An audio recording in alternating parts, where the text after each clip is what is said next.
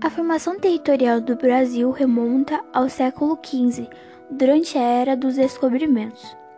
Para evitar conflitos entre as monarquias ibéricas, Espanha e Portugal assinaram um trato de Norde... Nordestilhas em 1494.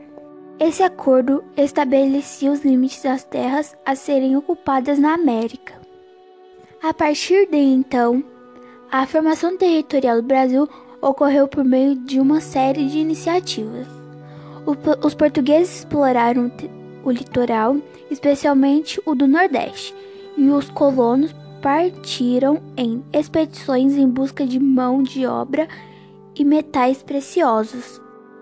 O Trato de Tordesilhas, estabelecido em 1494, definiu a divisão das terras descobertas entre as duas potências marítimas do início da época moderna, Portugal e Espanha.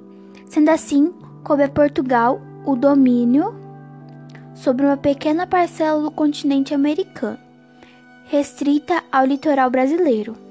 Outras nações europeias, no entanto, questionaram a divisão estabelecida pelas potências ibéricas e procuraram, ao longo do século XVI e XVII, o Brasil, por diversas vezes, foi alvo de incursões e invasões estrangeiras, algumas delas causadoras de violentos conflitos.